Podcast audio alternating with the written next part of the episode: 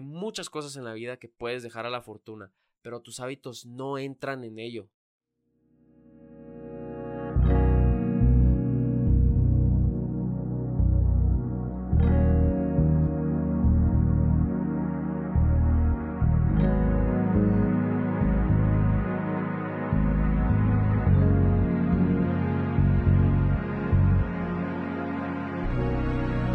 Hola a todos, sean bienvenidos a 19, tu ventana a la cultura urbana. Más que una revista digital, un espacio en donde tu pasión a la cultura, la historia, el deporte, el arte y toda área con disciplina se encuentran en temas y conversaciones que siempre tendrán algo de personalidad. Yo soy su anfitrión, Emilio Andrés Galvez, y sean todos bienvenidos.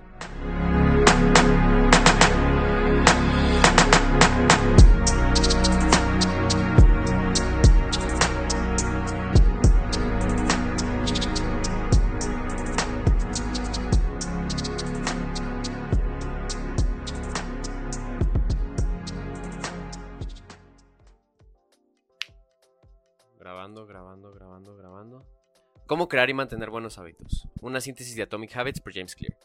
¿Cómo crear buenos hábitos? No solamente en Año Nuevo es que uno puede idear nuevos propósitos o mejores hábitos. Los hábitos tienen ya una reputación muy metificada, solo alcanzables para empresarios de alto calibre, deportistas romper récords y gurús iluminados, cuando en realidad un hábito, según James Clear, y a quien vamos a parafrasear a lo largo de todo este podcast, ensayo, o como quieran llamar a esta nueva presentación de 19, dice que un hábito es una rutina que se repite regularmente y o a veces automáticamente. Me estaré poniendo en ejemplo en el video no porque aplique todo a la perfección y no haya ningún error en mis procesos, sino porque puede ser un buen espejo y punto de referencia que tomar en lo que sea que tú quieras con esto aplicar. Importantísimo es dejar en claro que llevar a cabo todos o al menos una buena parte de tus hábitos deseados es sumamente raro pero alcanzable. Y sin dudas, lograrlo te habilita para alcanzar tu verdadero potencial. Igualmente para iniciar, yo al leer este libro entendí cómo funciona a lo que muchos se refieren cuando tú al poner el esfuerzo las cosas simplemente se dan. Y no es que simplemente se dan, sino que por cada pequeño añadido en el llevar a buen puerto tus hábitos vas sumando de uno a uno, lo que termina siendo que al final del camino tengas una mucho mejor perspectiva y una ya suma de todos los esfuerzos individuales anteriores. Cuando se menciona tal vez no le tomamos a verdadera consideración, pero nuestra calidad de vida realmente depende de nuestros hábitos, pues es a través de ellos como vivimos. Lo positivo de esto es que mientras más mejoramos nuestros hábitos, más mejoraremos nuestra vida. Y por favor alguien cuente cuántas veces digo hábitos. La mejor forma de empezar es con poco y a partir de ahí construir con ello. Al inicio del libro de James Clear nos habla sobre el equipo ciclista de Gran Bretaña. Eran unas me reír y nunca estaban a la talla, pero con determinación y la meta de mejorar un por ciento al día, dieron grandísimos resultados en la década por venir. Y sí, sinteticé muchísimo esa historia, pero la idea siempre se mantiene. Un pequeño cambio en tus hábitos diarios puede llevar a tu vida a un destino completamente diferente, y es que el éxito, que ya depende de cada quien que es, viene de estos pequeños hábitos diarios, no de transformaciones de una vez en la vida, ese suceso extraordinario tan romantizado en diferentes piezas de arte en el curso de toda nuestra historia. Como tal, no es el correr el maratón lo que define la percepción de tu vida con ello, sino toda la práctica y dedicación antes de ello. Uno cosecha lo que siembra, entonces mientras tú pongas lo necesario para dirigirte a la vida que quieres vivir, día a día dirigiéndote estarás más inmerso en ese estilo de vida tan deseado. Se dice que el tiempo arregla todo y aunque tiene algo de razón, no es del todo cierto. El tiempo funciona como un multiplicador. Tienes que darle algo para que te dé un resultado. Si no pones algo, o sea, lo mantienes en cero, no importa qué tantos días, semanas o meses pasen, seguirás teniendo cero. Aquí la cosa es que aunque sea mínimo, hay que ponerle algo siempre. Eso sí, los hábitos son espadas de doble filo. Fumar es un hábito al igual que correr es otro, solo que creo podemos distinguir fácilmente cuál es un hábito negativo y cuál es uno positivo. El tiempo arroja resultados, correr todos los días te dará gran salud y condición, mientras fumar todos los días te dará una cartera vacía y cáncer de pulmón. Dentro de esta introducción es vital tener en cuenta qué tantos hábitos a la vez puedes manejar sin totalmente adaptarlos todavía. Si tienes demasiado en tus manos a la hora de construir varios hábitos, es mucho mejor ir uno por uno a quedar mal con todos. Porque aunque claro, al inicio vas a ir quedando mal con uno, Al no ser un hábito formado, lo bueno es que nada más es uno, y no debería tener tanto efecto estresante o negativo en ti, que es justo lo que necesitamos evitar para así formarlo. Por un buen rato no verás resultados, y no estará frente a ti. Eso es de tener clarísimo. Pero mientras puedas llevar esta realidad de la mejor manera posible, esta se hará presente. Este es el llamado Valle de la Decepción, y es la principal razón por la que mucha gente no mantiene sus hábitos. La razón por la que los gimnasios están llenos en enero, pero más o menos vacíos en febrero. James Clear comenta que debemos preferir los sistemas sobre las metas. Yo en lo personal lo veo como una mezcla de ambas. Permitir que tus sistemas te lleven a tus metas. Son complementarios. Tus metas te harán idear un buen sistema, las metas pueden ser generalistas, pero es el sistema en específico lo que te deja llegar a ellas. ¿Cómo puedes implementar un sistema que puedas iniciar ahora y mantener a largo plazo? Este dependiendo de tu meta, claro. Crear un sistema moldeable es lo mejor. La vida puede tomar tantos caminos, pero pienso que es eso lo que realmente queremos lograr, que es como persiste. Los sistemas te permiten ver más allá. Las metas tienen un objetivo claro, pero ya que llegas a él, ¿Qué sigue? Adoptar nuevos hábitos requiere pensar en tres niveles. Uno, ¿qué queremos obtener? Dos, ¿qué tenemos que hacer? Y tres, ¿qué tenemos que creer? Esto se logra de adentro hacia afuera. Primero enfocándonos en cómo nos vemos a nosotros en comparación con cómo queremos ser. Este primer paso es clave. No estar abiertos a cambios de identidad puede sabotear tus planes, puesto hay acciones que son imposibles de hacer bajo cierto conjunto de creencias. Ya con ello definido, luego podemos dirigirnos a nuestras acciones e intenciones. Pon mucha atención en cómo te defines a ti mismo. No se trata de leer libros, se trata de ser lector, no se trata de tocar instrumentos, es ser músico. Involucra tu identidad en ello para que percibas estos cambios, igualmente puedas mantenerlos de la mejor manera. ¿Cuántas veces no te has excusado con es que soy así? La mayoría de estas son falacias mentales, no hechos. Ojo, que hay cosas a las que no tendemos, por ejemplo yo, normalmente me defino como alguien no práctico. La mayoría de veces pienso más allá y eso también trae sus desventajas. Pero si llegan ocasiones en las que ser práctico se requiere, no me puedo quedar de brazos cruzados y darlo por hecho. Aún con esta limitante, intento. Los hábitos tienen esta decepción y es una dificultad. La identidad, en cambio, es una barrera. Quieres ser más serio, pero la gente siempre te ha dicho que tú no puedes serlo. ¿Qué importa? Si tú ves bien en ello, puja hacia ello, adelante. Además, no se trata de ser serio siempre, sino expandirte. Porque el convertirte en tu mejor versión posible requerirá que lo que expandas sea tu identidad. Y mientras tú más repitas los hábitos en cuestión, más estarías contribuyendo a dicha expansión. No todos los cambios tienen que ser radicales y seguramente no sean de la noche a la mañana, pero debes de tomar la decisión consciente de iniciar con el ciclo en el que tus hábitos forman parte de tu actitud y no dejar que tu actitud forme tus hábitos. Al decidir qué tipo de persona quieres ser, ya solo queda demostrártelo con victorias compactas. Y no te frustres, el cambio es permitido, justamente el cambio es lo que aquí más hay.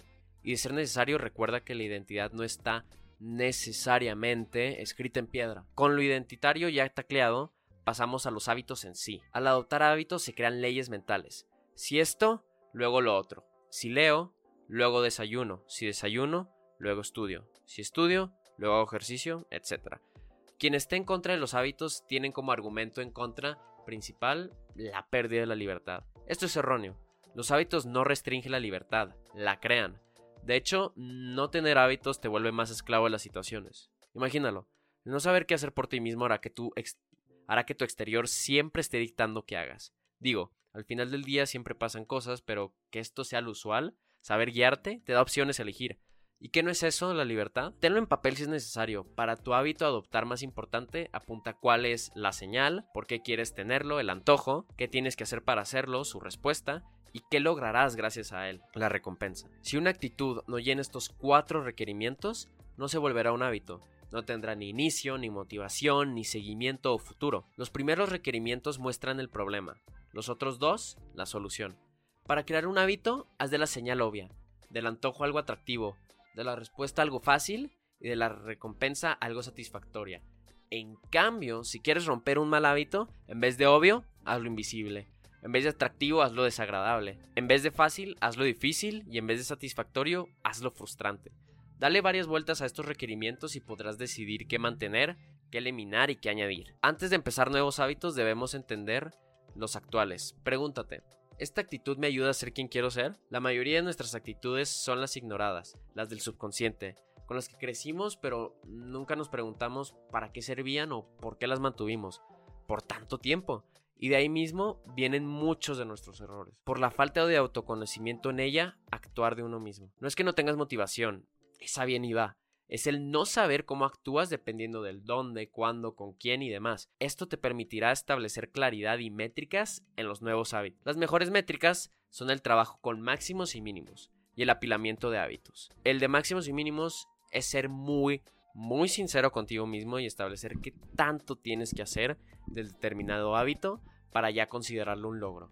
Ejemplo, mínimo 15 minutos de ejercicio, escribir 3 páginas o bueno, si de una hora ya se te fueron 20 minutos por la extensión de algo anterior, maximizar los 40 minutos que te quedan. Recuerda, todo esto siendo cosas que en realidad quieres para tu vida.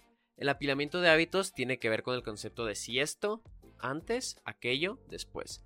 Su gran ayuda viene en el automatizar hábitos al secuenciar uno tras otro. Hay una corriente que seguir en vez de tratar uno por uno. En vez de una tarea individual, se vuelve todo un proceso en conjunto. Puede ser por un proceso lógico que le encuentres, el mío siendo ir de algo difícil, escribir, algo fácil, una hora de videojuegos. O el saber que al salir del cuarto se realiza eso para luego al entrar a la sala completar aquello, irás encontrando los momentos clave del día para darle las mejores probabilidades de éxito a este nuevo hábito. James Clear recomienda usar inicialmente un hábito actual para pasar a un hábito que necesitas y seguirle con un hábito que quieres. Toma este formato y aplícalo a tu conveniencia, porque aunque los hábitos son conjuntos de reglas, lo divertido de estas es que las creas tú a tu mejor conveniencia, haciéndote un favor, una ayuda de ti para ti. Bastante prometedor, ¿no? Parte 2. ¿Cómo mantener tus hábitos? Como se mencionaba en la parte anterior, muchos de nuestros hábitos están automatizados por lugar, lo cual nosotros debemos usar como ventaja. El ambiente es lo que forma las actitudes humanas, eso desde el alba de nuestra existencia. Es importantísimo llenar nuestro ambiente de señales productivas, tener cuadernos y plumas a la mano y vaciarlos de las improductivas, tener el celular en otro lado. Es limitar nuestras opciones para que nuestro cerebro tenga facilidad en hacer la decisión más obvia, la mejor. Ten lo importante y lo necesario a la vista accesible y distinguible. Las distracciones, en cambio, no pueden formar total parte de este nuevo ambiente que se está creando, porque no es que tu entorno esté lleno de cosas, sino de la relación que tú tienes con estas cosas. La mayoría no vivimos solos y no podemos tomar total decisión en todo lo que hay en el hogar, pero mínimo sí hazlo en todo lo que tenga tu poder de decisión y si en cambio estás en un periodo de transición en tu vida, con un nuevo lugar y tal, crear nuevos hábitos es de lo más fácil.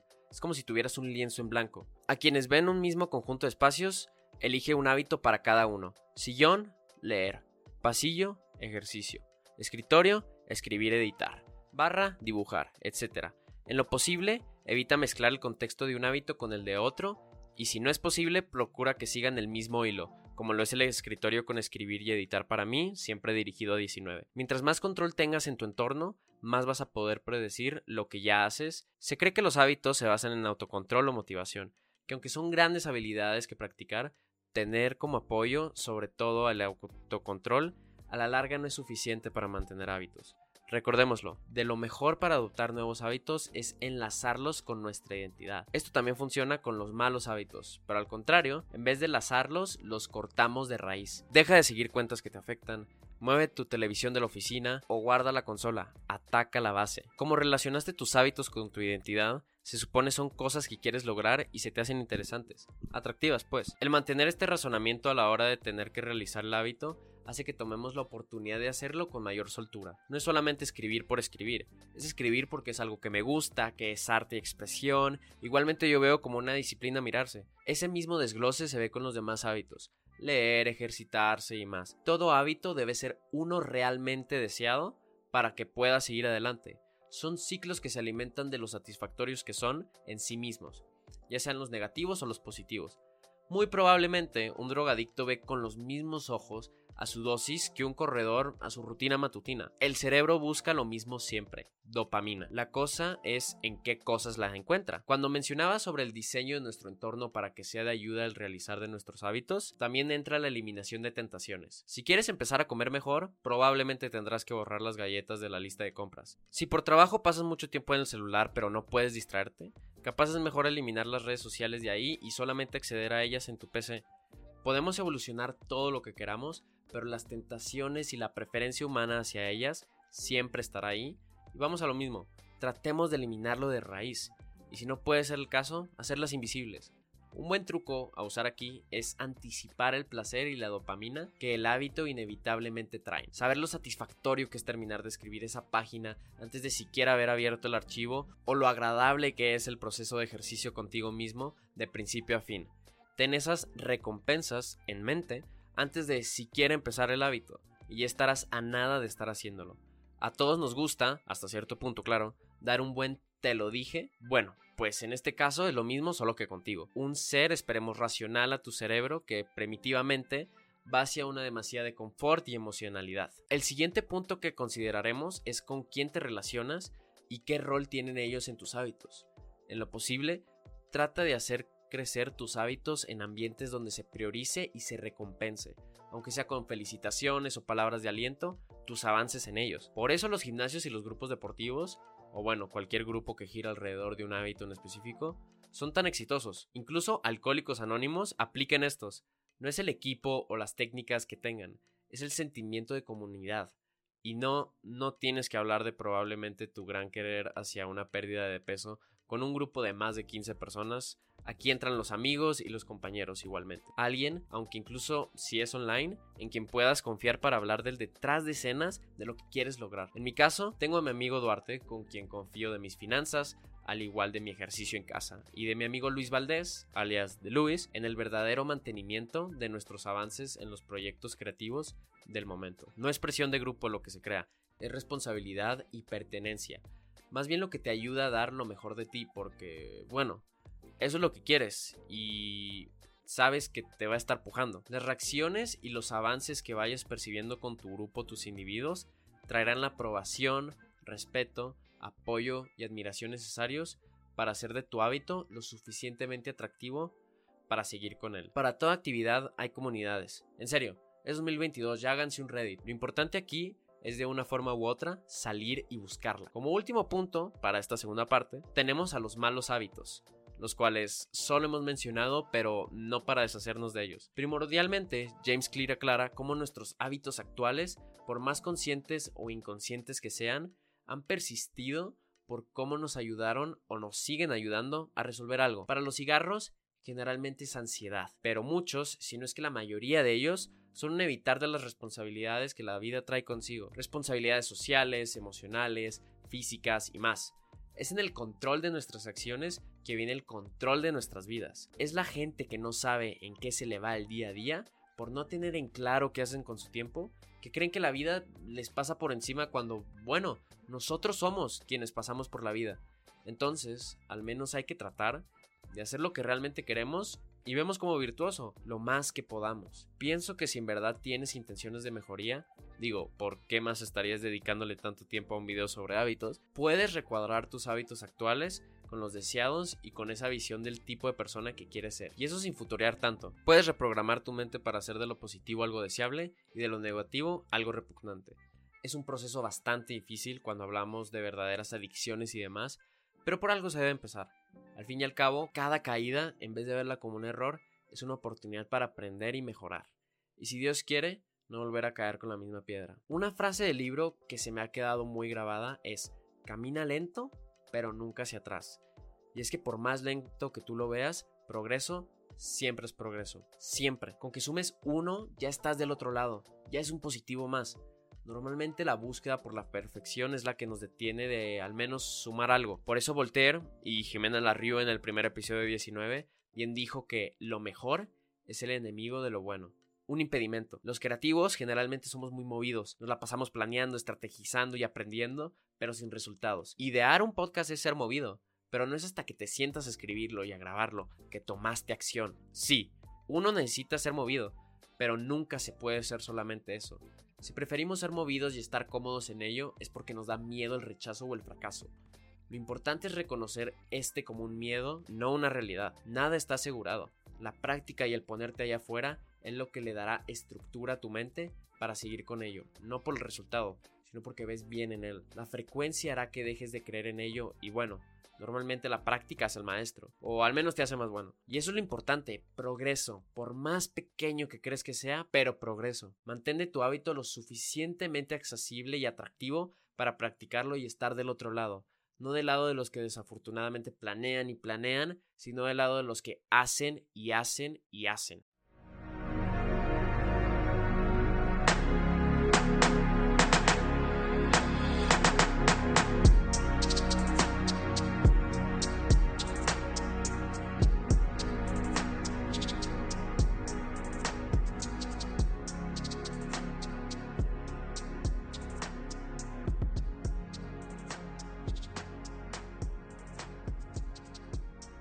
Parte 3. ¿Cómo mejorar tus hábitos? Nuestra energía es preciosa y el cerebro hará lo necesario para conservarla. Siempre gravitamos hacia lo más simple, cual sea la situación. De este principio se basan nuestros hábitos, sobre todo los malos, son los más convenientes. El cambio viene cuando, a nuestra percepción, hacemos de los buenos hábitos los más convenientes para nosotros. Recuerda que para llevar a cabo estos buenos y nuevos hábitos, debes hacerlo más fácil, pero no se trata de hacerlo fácil solo por cumplir, pero cumplir porque eso es lo conveniente a largo plazo. Hacerlo fácil viene desde eliminar distractores y tener tus herramientas a la mano, hasta lograr pequeñas metas semanales o diarias. Procrastinar sin dudas también es uno de nuestros más grandes enemigos en lo que hábitos se trata. La procrastinación, más que un proceso, es un momento. Es el momento en que decides o estudiar o jugar Fortnite. Si empiezas a ver tu día a día como una serie de decisiones, podrás desarrollar las posibilidades hacia tus buenos hábitos. Y no, no se trata de sobreanalizar cada decisión diaria como ir al baño ahora o tomaré agua después, sino el par de decisiones, las que tienen que ver con tu percepción ideal, las que hacen la diferencia. James Clear nos ofrece una técnica para acostumbrarnos a dejar la procrastinación. La regla de los dos minutos. Al principio, no puedas condicionarte a llevar, por ejemplo, toda una hora de cierta actividad, pero podrías obligarte al menos a hacerlo por dos minutos. Confía en el proceso y no estarás solamente dos minutos haciéndolo. Entrarás al flujo de acción y cuando menos te des cuenta, habrás logrado la meta necesaria.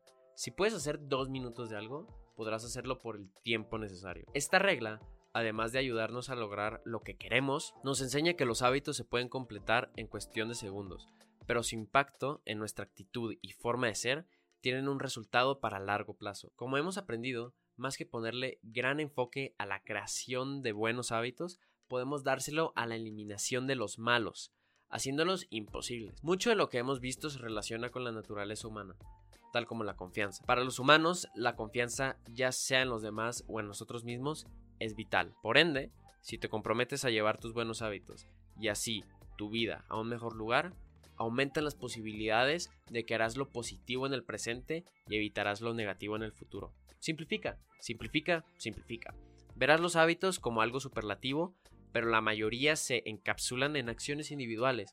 Una gran forma de simplificar nuestros hábitos es a través de la tecnología. Con mejor uso, al menos en mi opinión, por ejemplo, lo que a finanzas se refiere, desde separaciones automáticas de ingresos ahorros e inversiones, y el seguimiento de un plan económico tipo Excel, en lo que de entradas y salidas se refiere, cada necesidad que delegamos a la tecnología es tiempo ganado para los hábitos, ya sea para completar los actuales o iniciar nuevos. Eso sí, hay que estar atentos para entender qué delegamos y no estar gastando tiempo. A tu favor, la tecnología facilita hábitos imposibilita vicios. De las leyes que mencionamos anteriormente, estaba el hacer de nuestros hábitos algo satisfactorio, pues es más probable que repitamos una actitud cuando su experiencia es satisfactoria. Es el placer lo que le enseña al cerebro qué actitudes merecen ser recordadas y repetidas, para bien y para mal.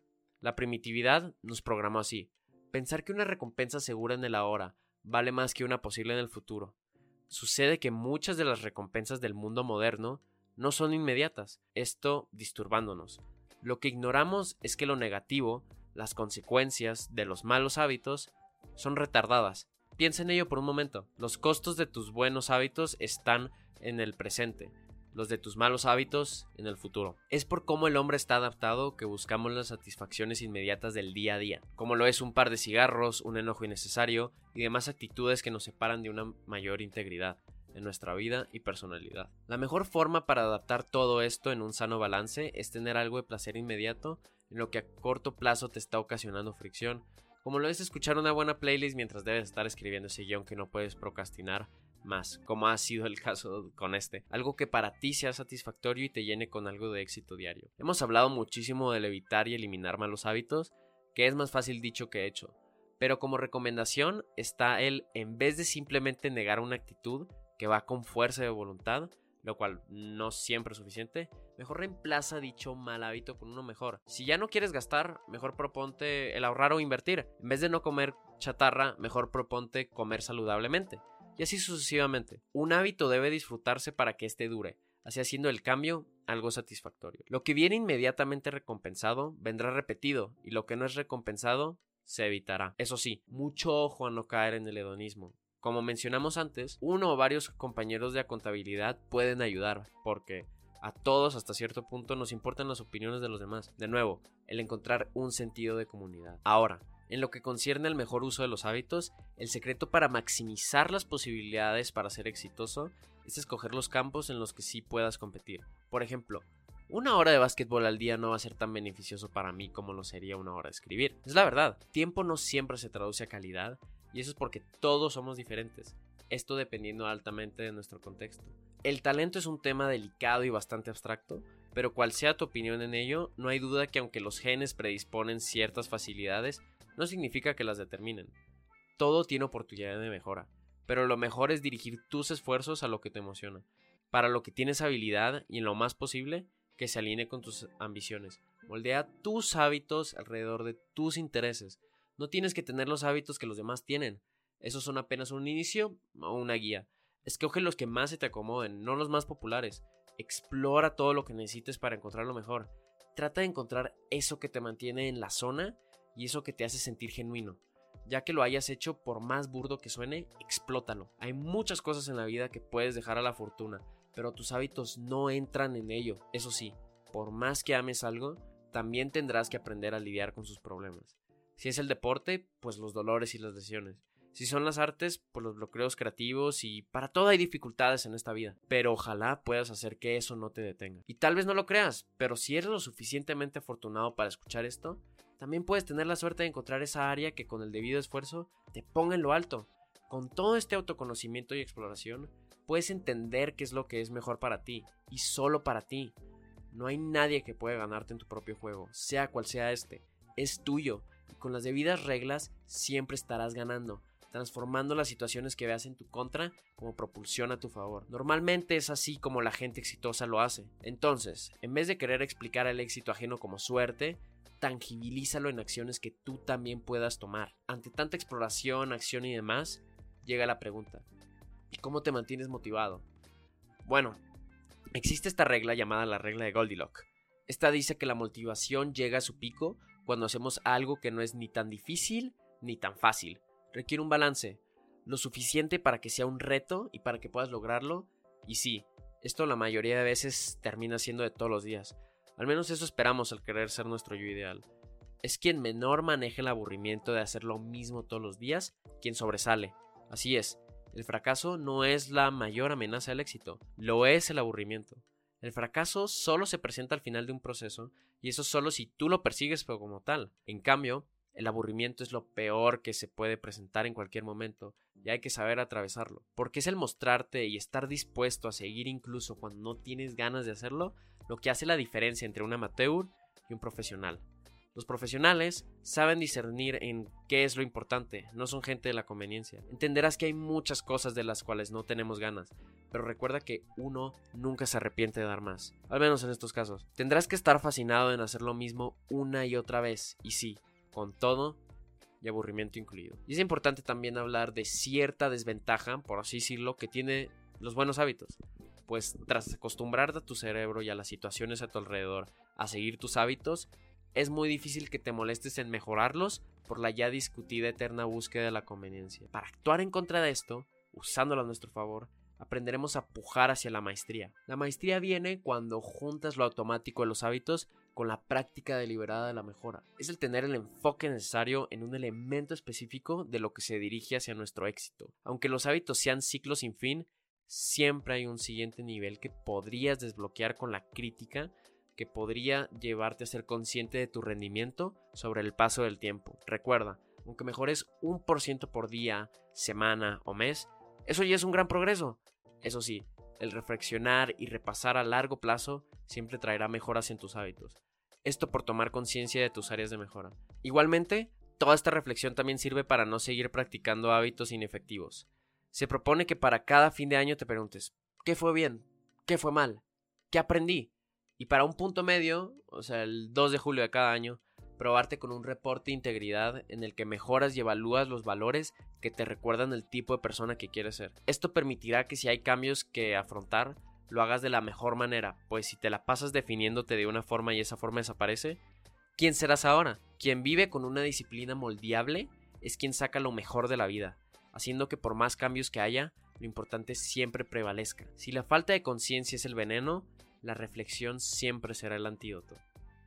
Conclusión. Concluimos que por más extenso que se vea este proceso, la verdad es que el resultado no viene por este ni por el 1% individual de cambio, sino por la suma de todas estas unidades. Se trata de un compromiso, un compromiso implacable hacia el progreso, por más mínimo que éste sea.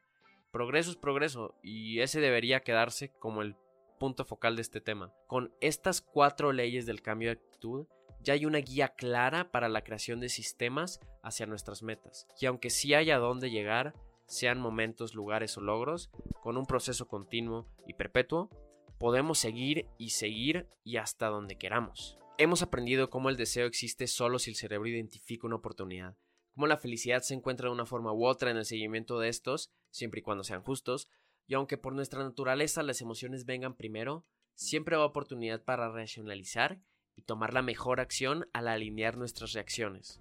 Debemos ser increíblemente honestos con nosotros mismos para encontrar lo que realmente queremos hacer y tomar acción hacia ello. La recompensa solo llegará a través del esfuerzo y el sacrificio, pero procura tener en cuenta que aunque como nos sentimos afecta cómo actuamos, últimamente el cómo actuamos también afecta cómo nos sentimos. Entender nuestros deseos es fundamental. Si no hay un deseo, no hay inicio que sin él no hay placer y sin placer no hay seguimiento. No te dejes llevar por las dificultades. Al principio las habrá, pero mientras no conviertas tus observaciones en problemas, créeme que estarás bien. Te prometo que habla mucho de las personas, cómo les puede pasar lo mismo, pero tomarlo de formas completamente diferentes. Y finalmente, espero siempre recuerdes que tus acciones revelan el que tanto quieres algo. No será hasta que seas honesto contigo mismo que encontrarás cuál es tu verdadera motivación hacia la persona que quieres ser. Perfecto, espero que les haya gustado ese episodio 19. Es un guion con el que he trabajado por muchísimo tiempo, entre pues, cosas que pasan en la vida, nuevos acomodos. De hecho, justamente el querer llevar mis hábitos, siendo 19 como mi salida creativa, la ventana a la cultura urbana en donde quiero llevar mi arte, pero pues finalmente está aquí. Espero que les haya gustado, si es el caso, ayúdenme dándole like, comentando qué hábitos quieres tener para ti y cuáles has logrado mantener. Además, compartirlo con tus amigos, con tu familia y con cualquier persona que tú creas que le sea importante. Eventualmente, espero que también te suscribas, pícale a todos los botones que son de 19 Magazine, en donde sea que nos sigas, en donde sea que nos escuches, sea YouTube, Spotify, Facebook. Y si están interesados en su anfitrión, ese siendo yo, Emilio Andrés Galvez, pueden seguirme en mis redes sociales, es haciendo en Instagram como arroba e.a.galvez y en Twitter como arroba eagalvesa. Y en el caso de 19, sea en Facebook, Twitter, Instagram o TikTok, estamos como X Magazine. Vuelvo a decirlo, X Magazine. Eso ha sido 19, tu ventana de cultura urbana. Nos vemos pronto. Chao.